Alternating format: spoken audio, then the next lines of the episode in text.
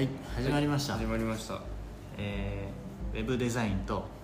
ブランダスというアパレルのサービスをやっている YOSHIKI です。はいえっ、とこうスペシャリティコーヒーロースタリーを運営している涼介です。はい、はい。えー今日は1週空いては2週目ですね。いはい。2週目か。週目そうですね。週目。はい。ちょっと空いちゃったんですけど、はい。えっ、と撮っていきます、はい。で今日ははい。ゆる会です、ゆゆる会ゆる会って初めて使うんだけど、はい。最近ねねちゃんと喋りすぎてた、ね。はい。ちょっとラジオな感じになってた。はい。ので、えー原点に戻ってちょっと会話の感じではいやっていこうかなと。了解です。で今日は何のゆる会をするかというとですね、はい。えー今日僕が面白いと思った本を紹介しようかなと思って金色ね。黒い 黒塗りの表紙に金色のこのラインでう「金儲けのレシピ」って書いてある。超怪しいでこれみんな気になるやつじゃない？これは店頭に並んでたら絶対やばいやつだと思うおってなるけど なんかやばそうやでやめようみたいな。やめようってなるじゃん、うん。この起業家ボットっていうはい。作者の名前もわけわからない起業家のボットなの。あ起業家ボット。それが作者の名前？そう。へえこの起業家ボットさんっていうのはボットじゃなくてちゃんとまあ、ひ人でツイートしてるんだけど、うん。ツイッターの中でなんか有名な人みたいな。えー、あ本当にツイッターでそのアカウントがあるんですか？そう。でこのツイッターの起業家ボットっていうアカウントがむちゃくちゃ多分フインインフルエンサー的な感じでうん、うん、フォロワーが多くてえだからうん。この本書いてるんだと思うんだけど、お僕はねあのこれ知ったのは、う Voicyです Voicy、うん。 Voicyの,、うん。あのそれこそワーママはるさんなんだけど、うんうんうん。ワーママはるさんがてかなんか Voicy やってる人みんな Twitterすごいやってるやってますね。ね。うん。僕はあんまり Twitterやってないけど、うん。ツイッターでこういう面白い人がいて、うん。なんかこの本本当面白かったですみたいな。うん。でワーママはるさんって人はさうん。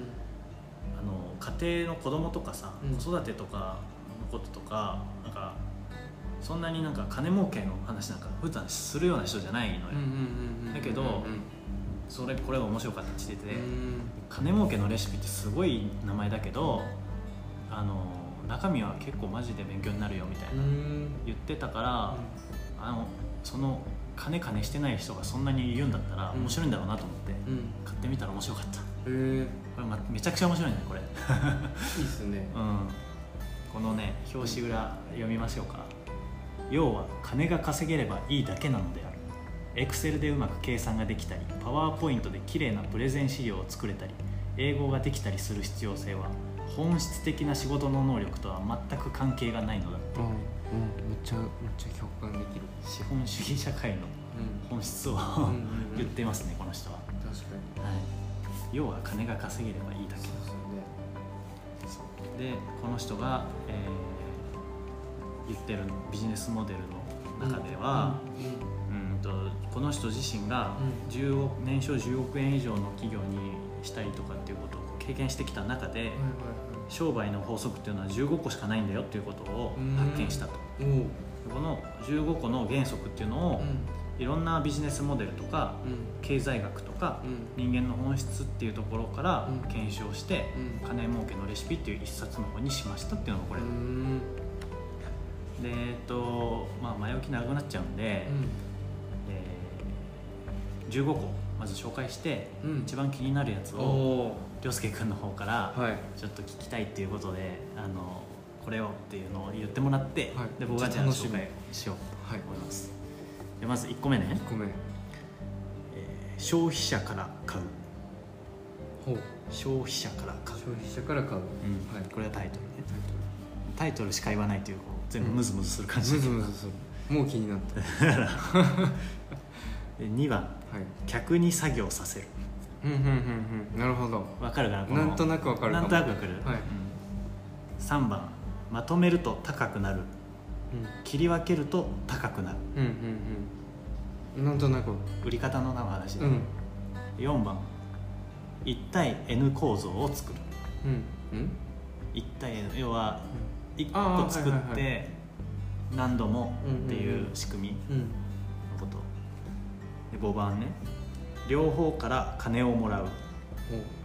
これ15大変だな。5個ずつにつき1個ぐらい紹介していくか。サクッと。そうしましょうか。うん。どれがいい？今の5個？うん。今の5個は消費者から買う。うん。客に作業させる、うん。まとめると高くなり切り分けると高くなる。うん。1対 N 構造をう。作る、ん両方から金をもらう。うん。うーんめっちゃ迷うな。迷うなこれは。えまあでもあれじゃないですか。1大事なんじゃないですか。消費者から買う？うんまあ 1, 1ってことは。ああなるほど、うん。つかみだから？つかみだから。これはね 1?1、はい。1にしましょうじゃあ。1これは消費者から買う。うん。これはねタイトルでピンとくる人もいるかもわからないんだけど、要はバイク王のうん。買い取りとか、うんうんうんうん。ブックオフとか質屋っていうのは、うん。消費者から買うっていうビジネスだよね。一般的には仕入れをしてはい。消費者に売るじゃん、けど消費者から買う。うん。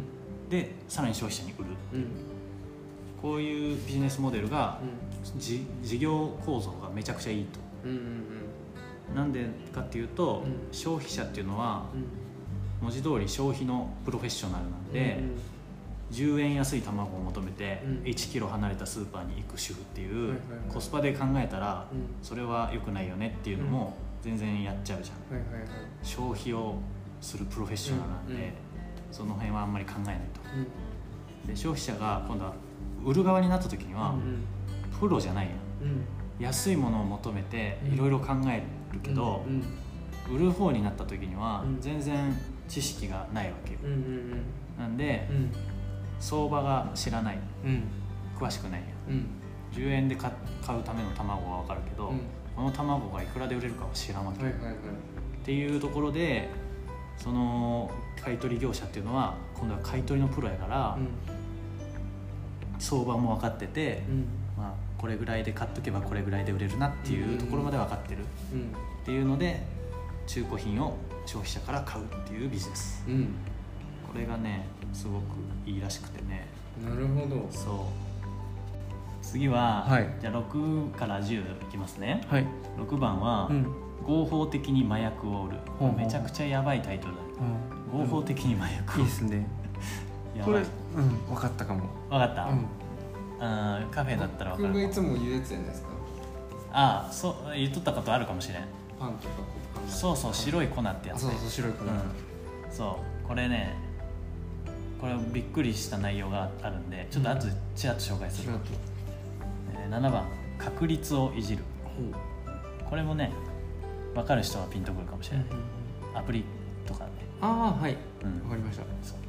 で8番空気を売るこれやばいね、空気を売るなるほど。で9番、うん。意思決定に介入する、うん。うん、これは心理的な話だと思うけど、うん。うん、ちょっといろいろありますね。これ10番。仕入れで儲ける。うん。ああああえ？うんわかる。わかる？わかる。どれいきましょう？えどれいきましょ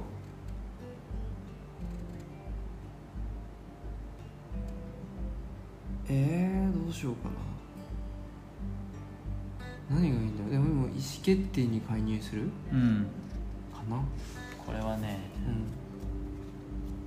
れは結構最近の事例じゃないかな。大塚家具の話だけど、えーと大塚家具って知ってる？知ってます。大塚高いやつ。そう大塚家具のポジションって、うん。超高価格っていう、うん。あのまその価格の高くても買いますっていう人たちに向けたビジネスモデルだったんだけど、高価格帯から中価格帯へのうん。ターゲットその変更っていうとかをしたわけね。う、ん。で、まあ、それが原因でう、ん。その立ち上げたうん。初代の社長と、うん。その娘だったかな今の社長、結局決別して、はい。お父さんの方はうん。別の家具屋さんをまた立ち上げたんだけど、そうそれでが原因で大ごけしてしまったっていうね、うんうんうん大塚家具なんですけどえーっとこの大塚家具がえー数十万円の家具っていうのを売ってるんだけど、もう販売員が最初から最後まで横についてうん素晴らしい家具だっていうことを力説しうん。もうずっとついて回るっていううんうん営業スタイルで、会員制で超プレミア感があるわけよ、うんうん。会員じゃないと買えません、はいはいはい会員でしかも金持ちじゃないと買えませんっていう、うん。要は、まあ、今わかんないけどそのルイ・ヴィトンとか今も高校生とか持ってるけど、うん。そういう超高価格なブランドっていうポジションうん。を確立していた、うんうん。でこれが、えー超高級有形商材販売業っていううん。家具屋じゃなくてうん。めちゃくちゃ高いものを販売している業種っていううん。方が適切なビジネスモデルであったと。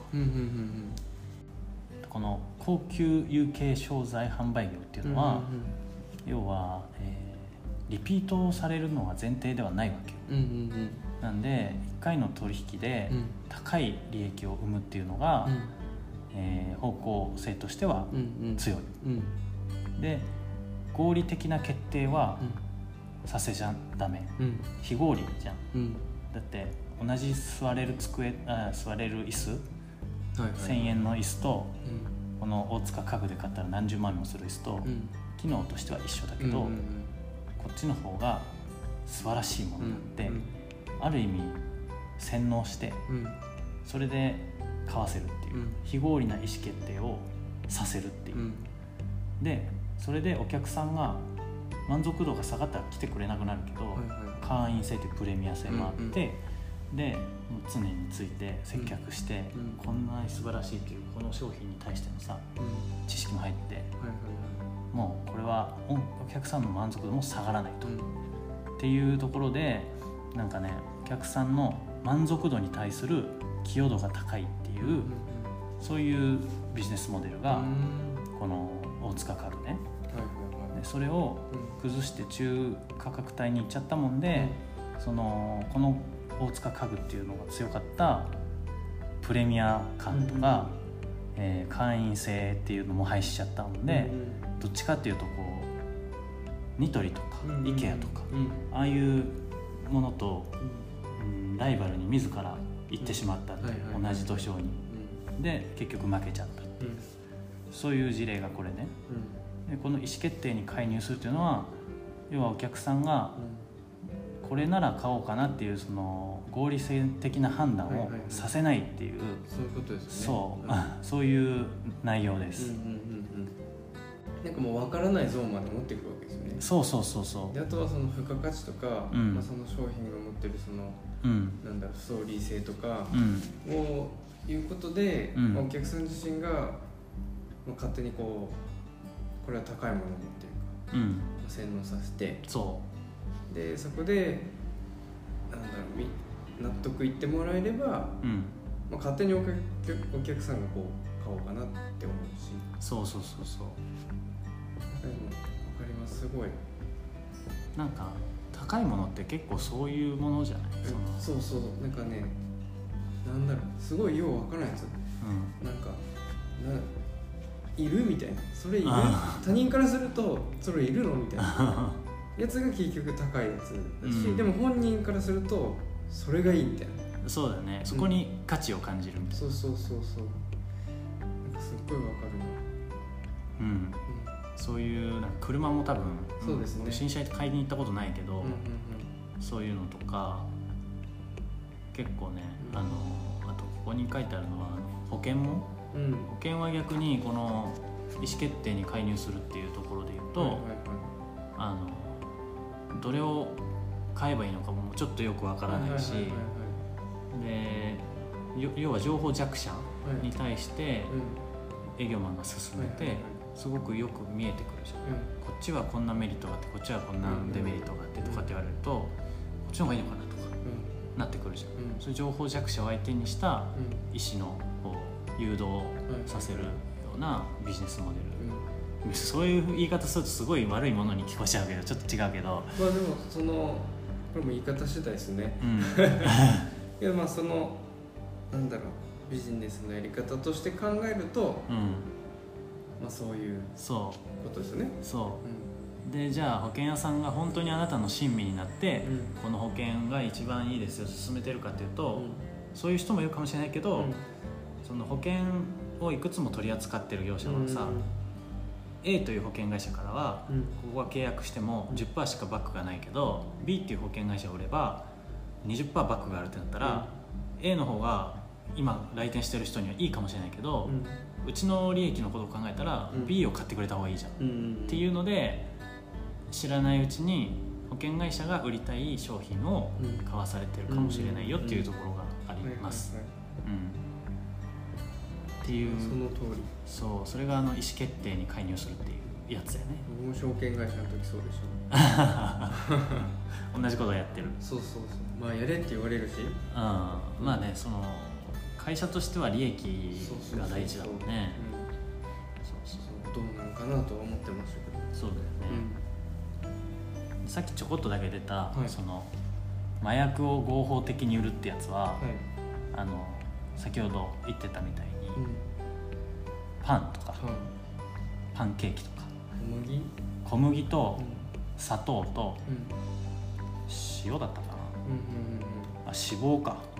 あ脂肪なんだ。そう。その3個っていうのが、えっ、とめちゃくちゃ中毒性がある。なんでパンケーキ屋さんうん。クレープ屋さんうん。タピオカ屋さん。この辺はめちゃくちゃ中毒性があって、うん。まあ、みんな、えー、とリピートするっていう話、で本当に麻薬なやつっていうのは、うん。国が独占権を握ってて、タバコうん。塩、うん。砂糖。うん。これは全部本当にまあドラッグ的な部分があって、うんああと酒かごめん砂糖はこっちだから、うん。酒と塩とタバコか、は塩もなんですね。うん。へえ知らなかっ塩分が高い食事には中毒性があるっていう。たうんうんでこの3つは国が税金をかけてる、うん。うん国が握ってんだよね。そうなんだ。そう。で塩。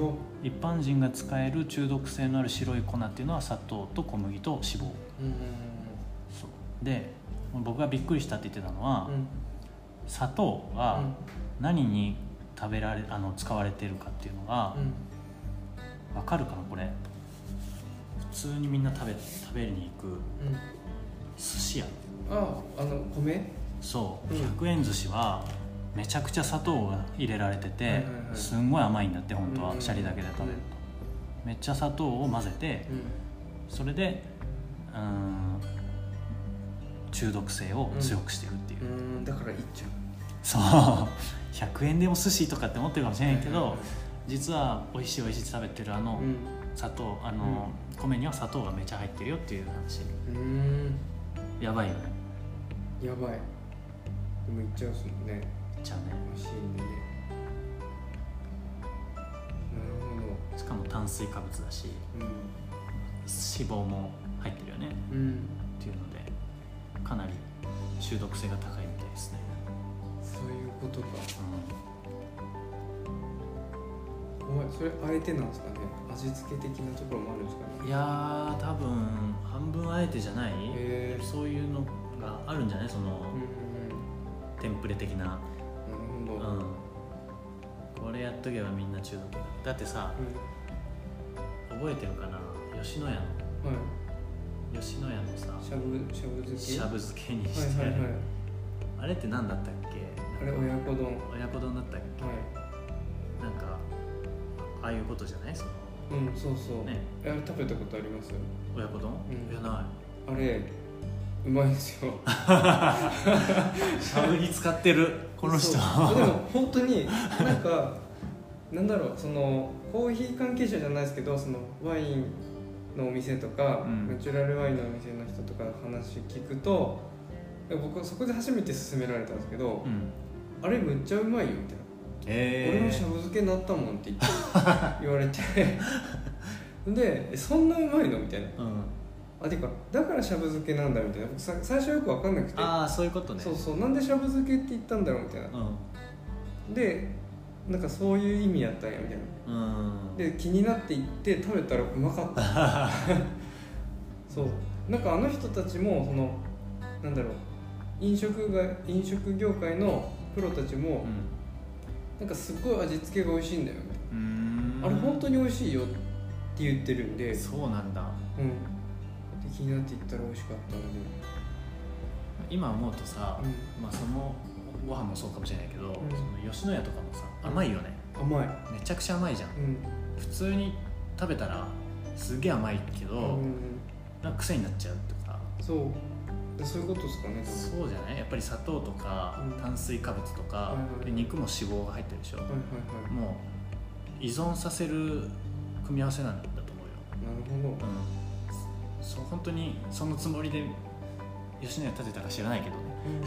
普通に美味しい牛丼作りたくてやったかもしれないけど、ちょっと甘い方がみたいな、うん、なんか、みんなが美味しいって言ってくれる味を追求してった結果、うん。そうなったのかもしれないけど、うんうんうん、このそれが結果的に、そうそう。このルールでいくと人を中毒に陥れるうん。粉とかっていうのがすごい使われてるっていう。うん。を合法的に売ると。そう。なるほど。リピーターが増えると。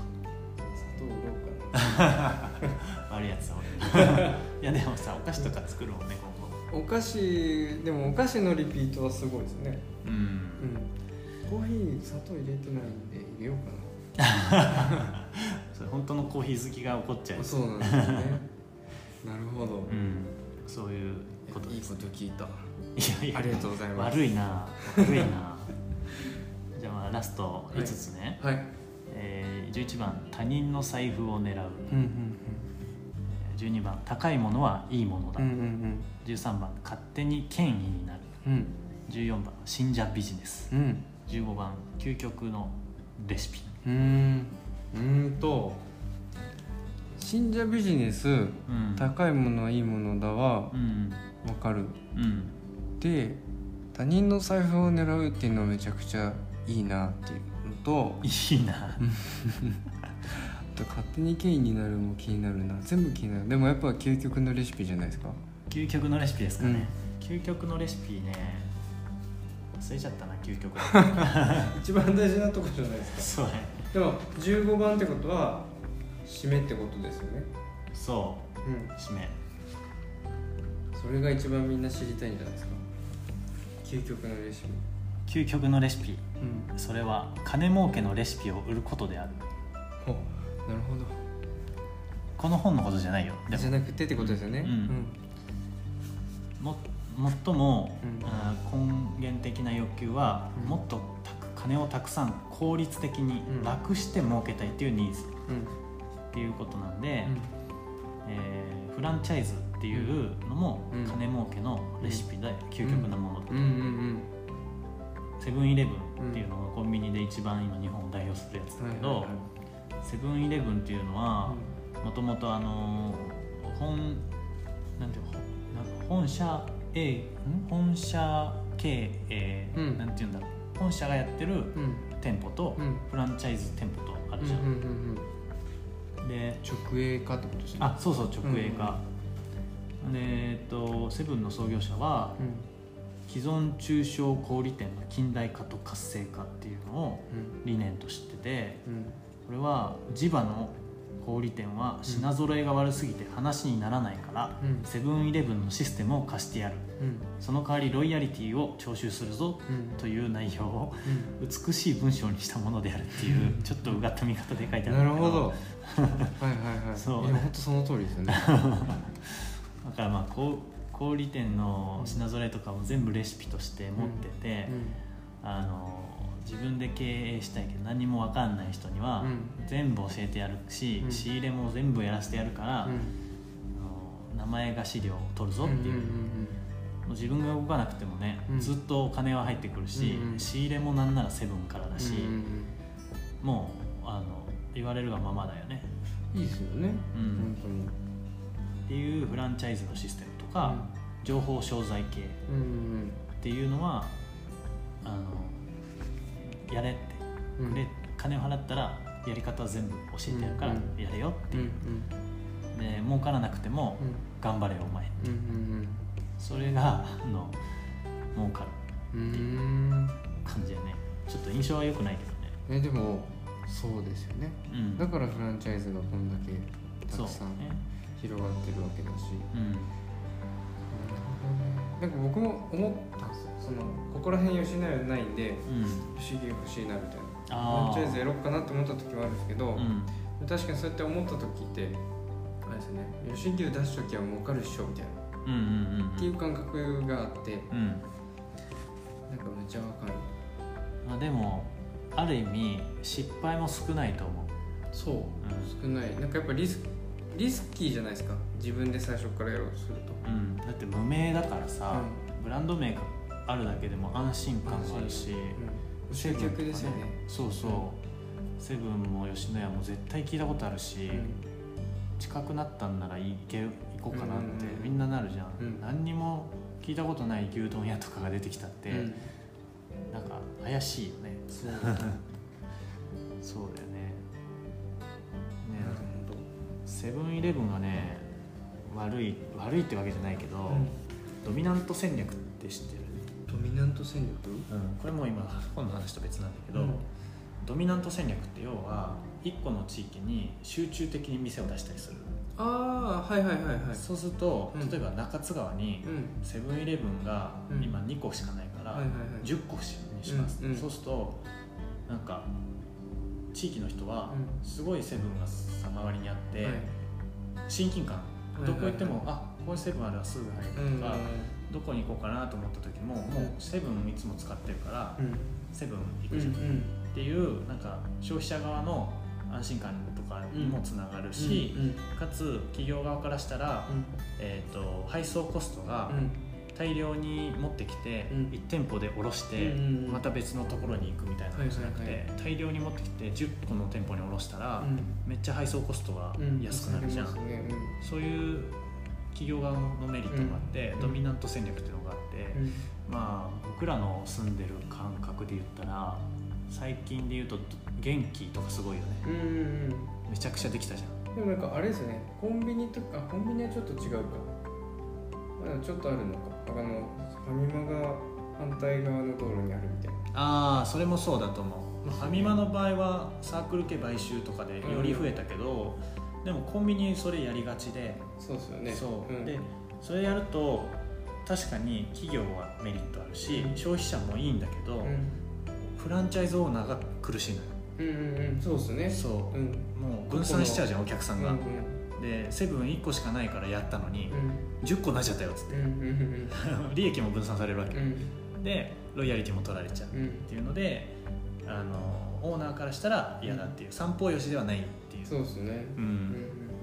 っていうのもあって、うん。なんかセブンイレブンのオーナーは苦しいっていう、うんうんでもそうやって聞きますけどそういうことですよね。うん、ただそのドミナント戦略上でうん。自分の店舗がこの地域に10個中うん。7個自分の店舗ですとかだったら、それってフランチャイズオーナーす多分めちゃくちゃいいんだけど、まあ、ロイヤリティも7倍になっちゃうけど、でもそうそうそういうことかな面白いね。うん。なんかでもあれですね。みんながいいっていうやつはないですよね。そうだね、どうなんだろうこれ他にも、まあ、15個あるから気になった人は買って読んでもらいたいんだけど、うん。結構面白い読んだ方がいいやつですね。うん。これ面白いよ。うん。あの客に作業させるってやつは俺はまあちょっとバラしちゃうとうん。要は IKEA とかでうんうんうんうん。IKEA ってあのモデルルームあるけど、、はい。ざ買う時って倉庫で自分で選んで持ってくるでしょ、でその選んで持ってくるやつって組み立ててない状態の家具じゃん。うんうん。それを普通はお店で組み立ててくれてそれを持って帰るとか、うんうん。まあ、最近ホームセンターとかだとそんなことないけど、うん。それを要はお客さんが家に帰って自分で作業しないとできないけど、うんそれはあなたの仕事でしょって言って、うん。もう普通は倉庫から出して組み立てるのが客さんの仕事ではないはずなのに、うん。それをさせるとか、うん。焼肉も肉出してうん。焼くのはあなたです、うん。普通お料理屋さん行ったら料理されて出てきて、うん。美味しく料理されたのを食べるのがレストランなのに、材料だけ提供されて自分で焼けよっていうのはうん。お客さんの作業させるっていう、そういうビジネス。そうでもそれってめちゃくちゃコストいいよね。だってそのさ、うん。作業する人たちのさ人件費人件費一切いらなくて、うん。仕入れしてうん材料を置いといて、うん。あと勝手に取っててくださいねっていう。めっちゃいいですよね。そうそうそう。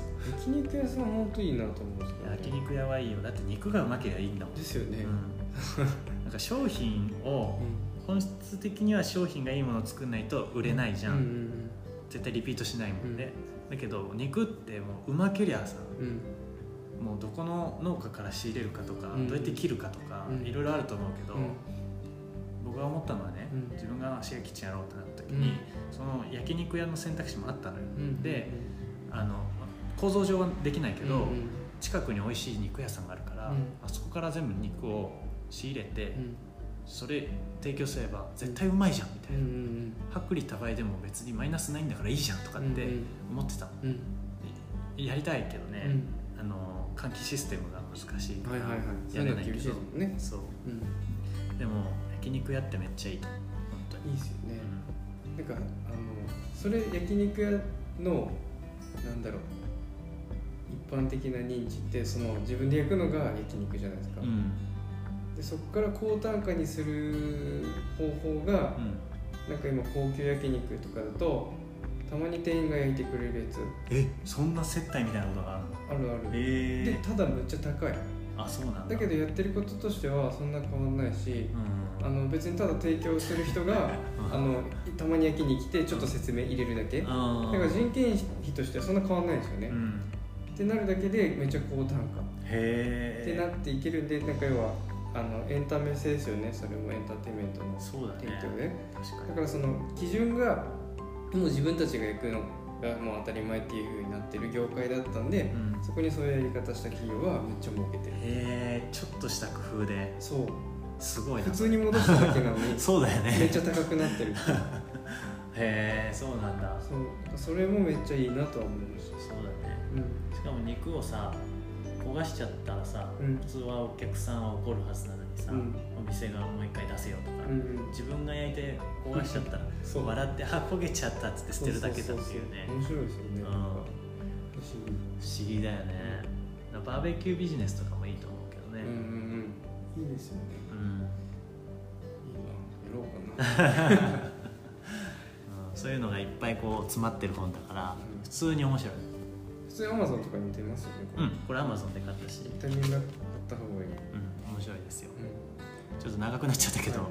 あのこういう本の紹介ゆる会でした。んゆるかい。はい。はい。ありがとうあございます。りがとうございます